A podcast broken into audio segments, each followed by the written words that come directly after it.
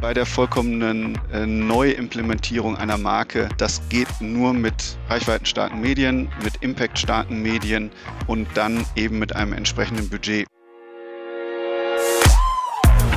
So klingt Wirtschaft. Zukunftsthemen für Unternehmen.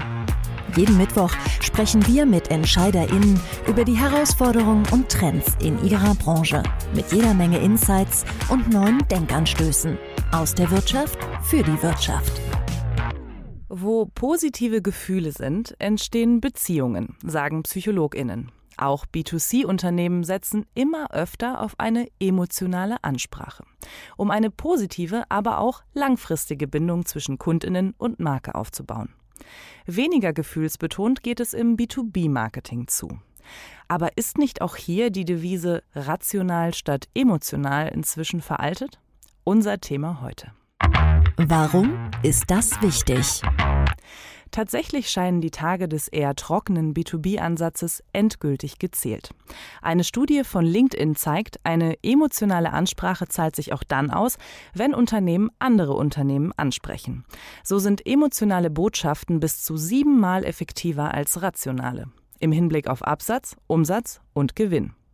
Für die Online-Marketing-Rockstars zählt der Verzicht auf Emotionen sogar zu den wichtigsten Gründen, warum B2B-Advertising scheitert.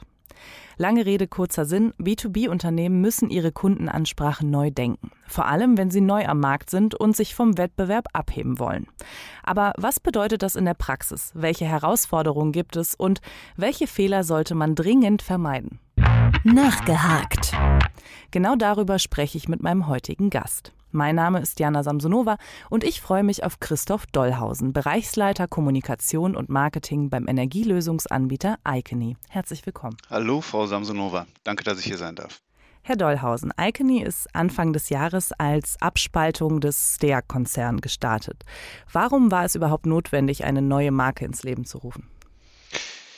Die Notwendigkeit kommt aus der Historie. Die STEAG wurde 1937 als Steinkohle-Elektrizitätsaktiengesellschaft gegründet.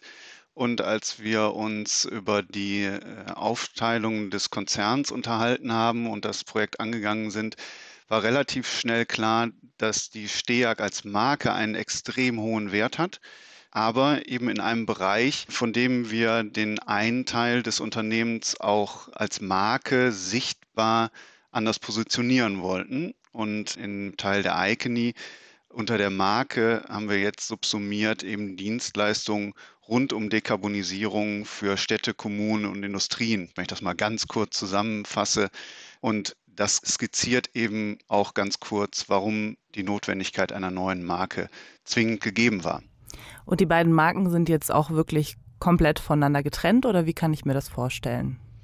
Genau, wir sind unter einem Dach äh, eines Konzerns, die Steag Gruppe, also eine Holding oben drüber. Steag Power kümmert sich mit unseren modernen Steinkohlekraftwerken um die Versorgungssicherheit und die Icony ist ausgerichtet und positioniert als Energiedienstleister rund um die Dekarbonisierung.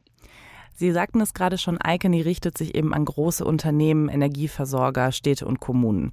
Wie sprechen Sie denn diese Kunden an? Also welche Rolle spielen auch Emotionen bei der Ansprache?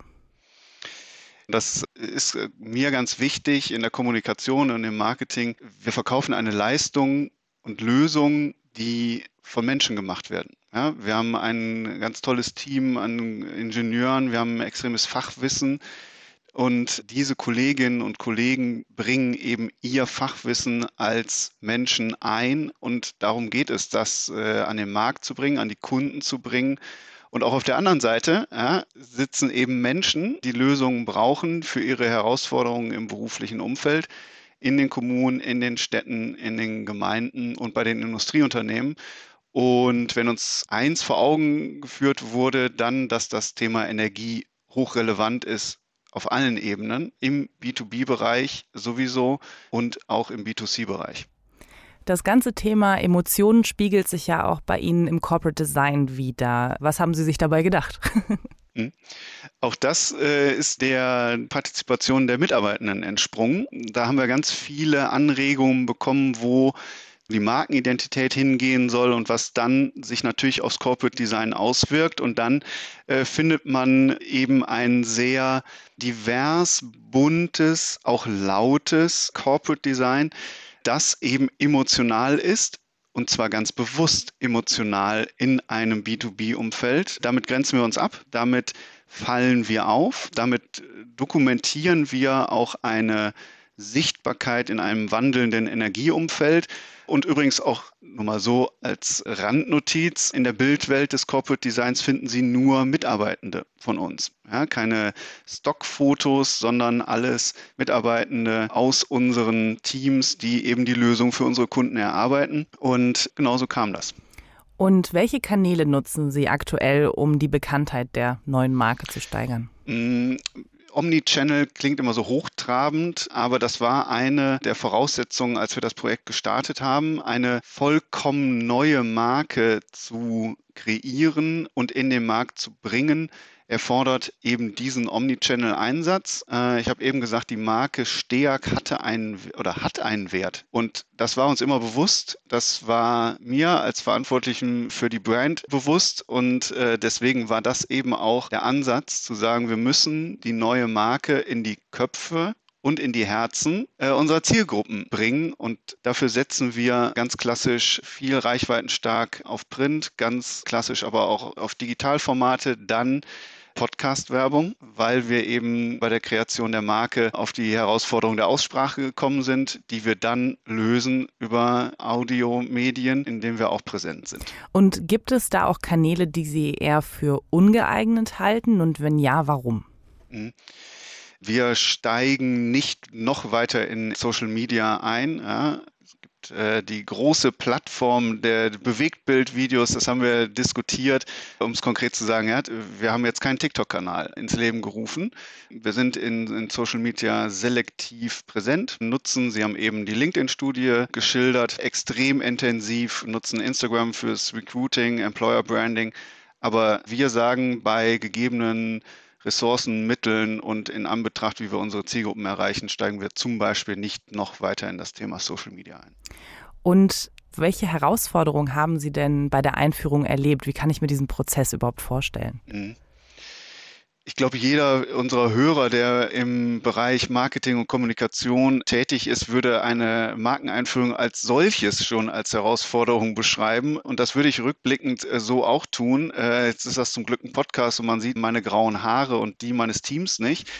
Die Herausforderung bei einer vollkommenen Neuschöpfung einer Marke ist für mich die Involvierung aller Stakeholder. Äh, ich habe eben gesagt, wir haben eine extrem wertvolle Marke im Energiesektor. Die STEAG steht für etwas und da eine neue Marke zu implementieren, war extrem spannend und deswegen haben wir das eben als mehrmonatigen Prozess aufgesetzt, bei dem wir unsere Mitarbeitenden mitgenommen haben und involviert haben. Und da bin ich bei meinem Punkt von eben. Die Marke kann nur leben, wenn sich unsere Mitarbeitenden damit identifizieren und wenn sie diese Marke zum Leben erwecken. Und das wollten wir eben nicht nur auf irgendwelche berühmten PowerPoint-Folien brennen, sondern wir haben hier Workshops durchgeführt und Mitarbeitende befragt, wofür wollt ihr, dass die neue Marke steht? Und so haben wir mit den Teams zusammen die Markenidentität kreiert und nicht eben einfach nur am Reißbrett mit Agenturen oder bei uns in der Kommunikation im Team das geschafft, sondern gemeinschaftlich, partizipativ, ich würde sagen, so im Prozess Herausforderung und Gewinn zugleich. Haben Sie da ein Beispiel, was die Mitarbeitenden da so herausgearbeitet haben? Wofür steht die Marke Icony? Mhm. Sie steht für individuelle, hochwertige Kundenlösungen, die passgenau für die Energieherausforderungen unserer Kunden stehen. Die Städte, Kommunen, Stadtwerke, Industrieunternehmen haben ganz individuelle Herausforderungen und dafür bieten wir passgenaue Lösungen, die dekarbonisiert sind von A bis Z. Ich glaube, das wird den Rahmen sprengen, wenn ich jetzt alles aufzählen würde, was wir in diesem Bereich bieten. Aber für all das steht unsere neue Brand. Und wenn Sie jetzt auf diesen ganzen Prozess der Einführung zurückblicken, welche Learnings konnten Sie da mitnehmen? Vielleicht fürs nächste Mal. Ich glaube, das ist so ein bisschen der Klassiker. Äh, mehr Zeit. Das war, und da muss ich wieder auf die grauen Haare zurückkommen, zwei auf drei Monate mehr Zeit ist das, was noch inhaltlich besser geholfen hätte, wo man eben auch Sachen noch einmal durchdacht hätte oder vielleicht konsekutiv abgearbeitet hätte. Das ist so der Punkt, aber auch einer der, der wenigen. Und wenn Sie jetzt größer denken und anderen Unternehmen einen Tipp an die Hand äh, geben wollen, welche Fehler sollte man denn dringlichst vermeiden? Das, was ich eben skizziert habe. Ich würde bei einer vollkommenen, ich rede wirklich äh, nicht von einem Relaunch, sondern von einer Neuschöpfung einer Marke. Ich rate jedem davon ab, das losgelöst von den Teams, von den Menschen zu tun, für die die Marke geschaffen wird. Ja, weil das schafft keine Kommunikationsabteilung, keine Marketingabteilung, eine Marke zum Leben zu erwecken und wenn dann, und das gilt ja für jede Branche, Menschen auf Menschen treffen, dass dann die Marke eben nicht so gelebt wird, wie es irgendwelche PowerPoint-Slides oder sonst was versprochen haben, das ist für mich der größte Fehler. Da würde ich auch jedem vom abraten und bei der vollkommenen äh, Neuimplementierung einer Marke. Das geht nur mit reichweitenstarken Medien, mit impactstarken Medien und dann eben mit einem entsprechenden Budget. Und jetzt der Gedanke zum Mitnehmen. Welchen Gedanken möchten Sie denn unseren ZuhörerInnen abschließend mit auf den Weg geben? Die Motivation, und wir reden hier über Emotionen. Ich glaube, dass eine Marke zum Leben zu erwecken auch von dem Team ausgeht, die das ganze Projekt mit gesteuert haben. Mich hat hier letztens ein Kollege angesprochen, äh, ich werde viel angesprochen und gechallenged zum Corporate Design, zu der Positionierung. Aber ein Kollege hat gesagt, ihr seid tolle Botschafter. Und das war ein Riesenkompliment. Und äh, das ist so der Gedanke zum Mitnehmen, dass man selber auch Botschafter ist auf der Führungsebene für dieses Thema äh, und am Ende da wieder emotional die Marke zum Leben erweckt. Und dann lässt man auch den Funken überspringen. Super, Herr Dollhausen, vielen Dank für das Gespräch und Ihnen, liebe Zuhörerinnen und Zuhörer, danke ich fürs Einschalten. Vielen Dank. So klingt Wirtschaft haben Sie Fragen, Kritik oder Anmerkungen? Dann schreiben Sie uns gerne an podcast@handelsblattmediagroup.com. Gefällt Ihnen, was Sie hören?